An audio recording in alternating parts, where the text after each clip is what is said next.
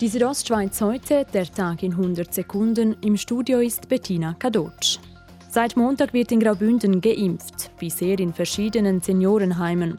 Das habe bereits gut geklappt, erklärt die Bündner Kantonsärztin Marina Jamnitzki. Wir haben den ersten Testlauf gemacht am Montag in einem Altersheim in Chur, sind dann am Dienstag nochmal ins gleiche Altersheim. Und jetzt sind wir wirklich im ganzen Kanton raus mit diesen mobilen Impfequipen und es läuft.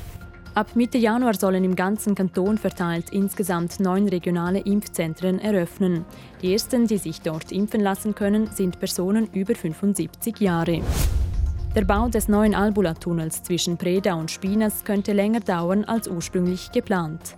Wegen der außerordentlichen Lage rund um die Corona-Pandemie im Frühling hat sich der Baubetrieb bereits um zwei Monate verzögert. Dies dürfte sich auf die Kosten auswirken, wie Christian Florin von der Rätischen Bahn sagt. Wir haben eine Kostengenauigkeit von plus minus 10 Prozent gehabt, dass wir innerhalb dieser Toleranz werden bleiben. Es wird eher plus 10 Prozent sein, aber die Auswirkungen von Covid ist im Vergleich natürlich minim.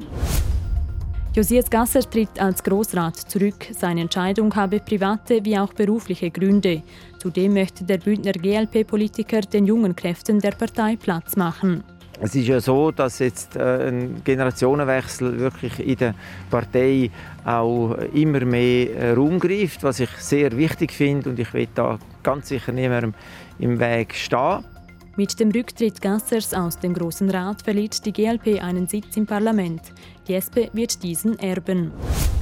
Die langjährige Direktorin des Theaters Chur, Ute Haferburg, wechselt nach Davos. Sie übernimmt dort die Geschäftsführung des neuen Vereins Kulturplatz. Der Verein betreibt am Arkadenplatz in Davos einen Veranstaltungsort, wie er heute mitteilt. Die Eröffnung fiel wegen der Corona-Pandemie ins Wasser, heißt es weiter. Die Südostschweiz heute, der Tag in 100 Sekunden, auch als Podcast erhältlich.